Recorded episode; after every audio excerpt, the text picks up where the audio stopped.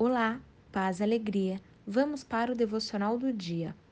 Um leproso, aproximando-se, adorou-o de joelhos e disse: Senhor, se quiseres, podes purificar-me.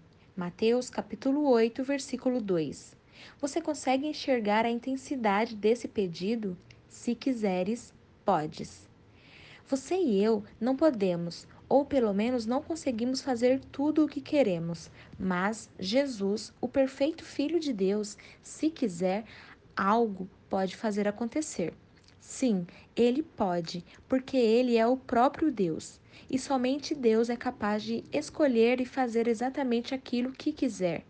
Aquele homem, doente de alguma maneira, reconhecia o tamanho poder e autoridade que emanavam de Jesus. Certamente, por isso ele se prostrou, o adorou e clamou: Se quiseres.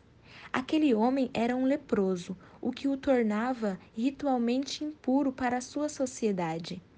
Ele deveria estar isolado de todo o resto do povo, e na verdade é até espantoso que Jesus tenha se aproximado e tocado naquele homem, pois à época quem tocasse no impuro se tornaria impuro também.